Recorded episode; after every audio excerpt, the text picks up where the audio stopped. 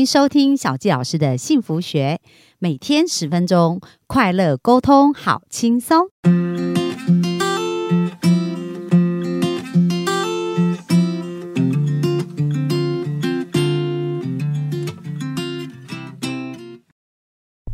欢迎收听小纪老师的幸福学，很开心又在空中跟大家见面。那本周跟大家介绍一本在职场或创业超级好用的书。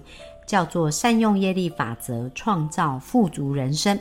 那作者是麦克罗区格西，也就是当和尚遇到钻石的作者。所以他运用他这个钻石生意做这么成功，就是因为他善用这个古代的经典智慧哦。所以他当时写了《当和尚遇到钻石》这本书。那这个善用业力法则创造富足人生是他的第二本书。那我们讲到有八个业力法则会让我们真正可以百分之百成功。那我们前几天已经讲过不同法则，今天来跟大家分享法则四跟五。那业管法则四呢，叫做从自己开始。因为我们昨天讲到啊，就是说，诶，我们要。种下业力的种子嘛，就是我们的种子一定要种在别人身上啊。所以，我们讲到同事啊、供应商啊、客户啊，还有这个世界，都是我们可以种下种子的一个地方。那这边呢，就谈到所有的一切都从自己开始哦。这个是业管法则四，因为你呢怎么对待同事，同事的这一个种子就回到你身上。那你怎么对待供应商？怎么对待客户？怎么对待世界也是一样，他们就是一个回声，所以你发出什么样的声音，他们就回来什么给你哦。所以所有的一切都是从你开始启动的。那如果你启动是善的循环，就会回来善的循环；如果你启动的是自私的循环，也会回来自私的循环哦。所以这就是所有的一切都来自于我。因为我先付出，才产生了这样子的一个能量的交替嘛。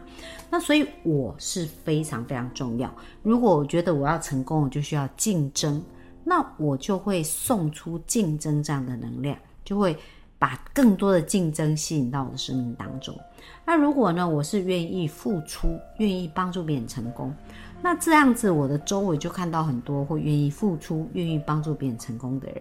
那你想想看，当你帮助一个人，你很有心想要帮助一个人成功，可是回来是所有人都想要帮助你成功，所以这是非常划算的一个投资哦。那在这边书中其实有特别谈到，如果我们想要非常的成功，不是想着如何把我们的竞争对手歼灭，而是要想着如何帮助他们更好。那其实呢，这一个观点跟逻辑啊，小纪老师是非常喜欢，因为我参加过种子读书会，就是当合唱遇到钻石哦。其实他在讲的就是种瓜得瓜，种豆得豆。那我曾经参加过将近两年的种子读书会，那我觉得我很多的思维跟想法有不一样的看法，而这个看法会让我变得更快乐、更自由。比如说呢，呃，像我在进行一对一咨询的一个过程当中，我就发现，哎，这个一对一的咨询技术真的可以帮助好多生命瞬间翻转了。就是透过一个小时的对谈，我看到很多生命的改变。所以，当有一些人开始问我说：“小谢老师，你可不可以做教学啊，帮助我们学会这些技术？”那有的人呢，他可能就不愿意传授，为什么？因为他觉得如果教给你，你会了，可能你就变成我的竞争对手，我的生意就会减少了。可是因为受到种子法则的影响呢，我始终相信一件事啊，如果你要成为第一，你就要帮助别人成为第一，自然而然你就会成为第一哦。所以，我们不是把别人比下去成为第一，而是我们真正去帮助更多人成为更美好的人，你就会拥有更美好的人生。所以，因为这样子呢，我就会非常乐意的，愿意把最好的给出去，因为我相信我给出去最好的。最好的也会回到我的生命当中，所以呢，在我在教一对一咨询的时候，我就会非常乐意啊。为什么？我觉得这个世界上需要理解这些事情的人很多，那我的时间有限呐，所以如果有更多人学会这样，他第一个他可以帮助自己以外，他也可以去帮助周围的人。好，所以在我在教导的时候啊，在教授这样的一个咨询的技术的时候，我想着并不是说，哎，我要培养，这样我会培养更多竞争对手，而不是我想的是说，太棒了，这样有更多的帮手可以一起帮助这个世界变得更好。那你来看哦，你怕别人竞争你，然后怕别人胜过你，这种心情，跟你发现有好多志同道合的人一起帮助这个世界更好，哪个比较快乐？当然是后者嘛。所以我觉得这样子的一个思维信念模式是非常棒。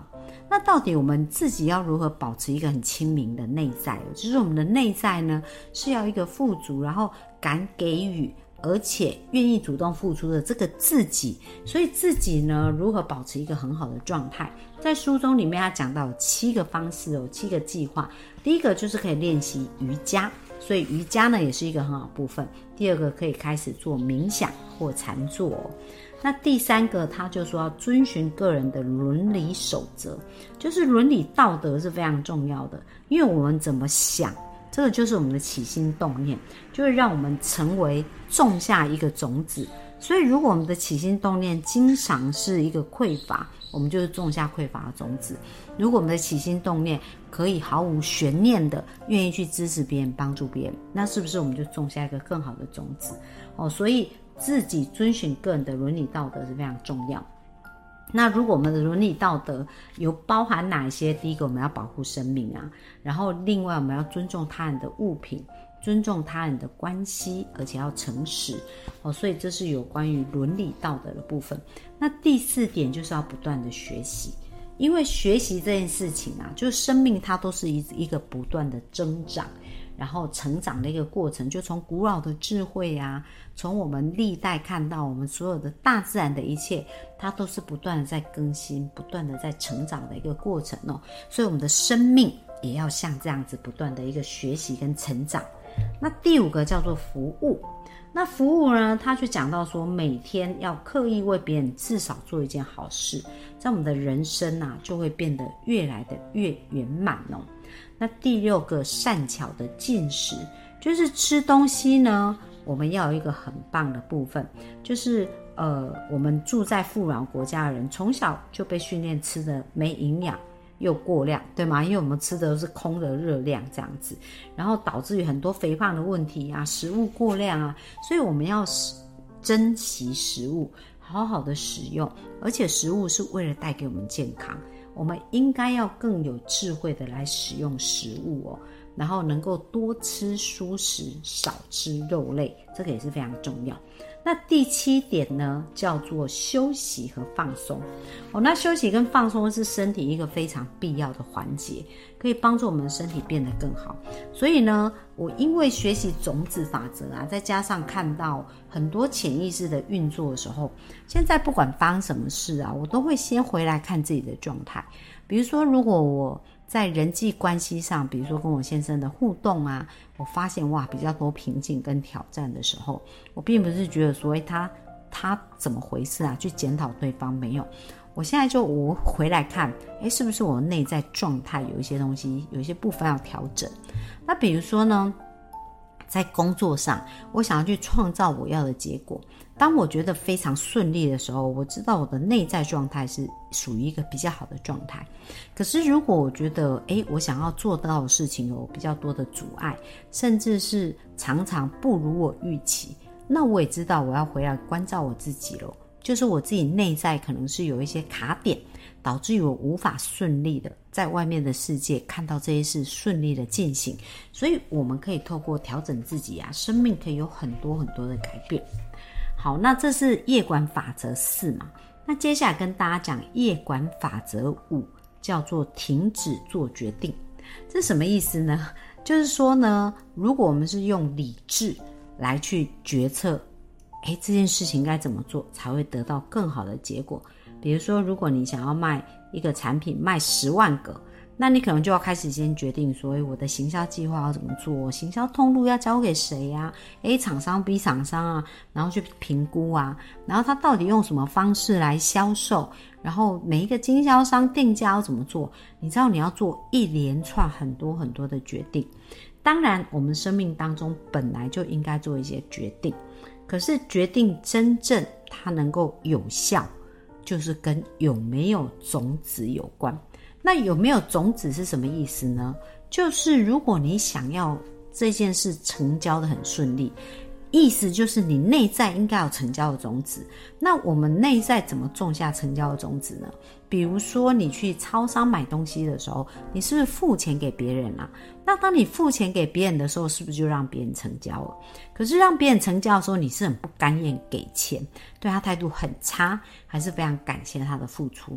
那这也是都回到你身上，因为你种了一个种子嘛。当你很感谢他。的时候，而且给钱给的很阿萨利，然后很快乐的时候，那当你需要成交的时候，别人也会一样哦，他会把钱给你给的很阿萨利，然后给的很快乐。那如果你在付出的时候都斤斤计较啊，然后一直喜欢杀价，然后一直觉得说，哦，你这可不可以算便宜一点？哎，你就会发现哦，在你的生活当中，你的客户常常会这样跟你讲，你可不可以算便宜一点呢？常常跟你斤斤计较。所以有没有发现呢？我就是世界，世界就是我。我对世界付出什么，我对别人付出什么，我就会经常在我的生活当中看到这样的事。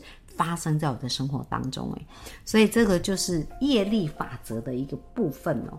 那很重要。我们刚刚讲为什么要停止决定啊？因为决定全部都是冰山表面。就是呢，我们讲到一开始讲到车子跟钥匙，那所有这些决定很多都是表面的钥匙的一个逻辑，而我们要让我们的决定有效，就是我们需要在冰山底下去做更多的。努力去种下更多好的种子，所以当你想要在生意上非常的顺利，经常成交，你就要常常让别人成交你。意思就是你买东西的时候要非常感谢，而且常常给别人有成交的感觉，还有意识的去种下这样的种子。那当你有这样做的时候，你就会发现哇，好多的成交会在你的生命当中出现。那小纪老师也是运用这样子的法则啊，去创造显化我想要的结果。所以我想告诉大家，我们的生命呢，其实要学习大自然的律法。大自然就是种瓜得瓜，种豆得豆。然后就像你在山里面，你狂吼的时候，回音又回到你的身上。那我们所有坐在别人的身上的事，也都会回到我们的身上。不管是好的还是不好的都一样，所以今天有没有学会了要善待我们周围的人？不管是他是我们的客户，还是我们的供应商，还是我们的厂商，哦，或者是这个世界每一个人，我们都要善待他们。那这样子，我们的生命就会被更多的善待哦。所以这个。部分这个业力法则，大家学会了吗？那希望大家透过这些业力法则的运用，会发现你的生活越来越舒服，然后越来越容易心想事成，显化的能力也越来越强哦。那这是今天的分享，明天我们继续线上见啦，拜拜。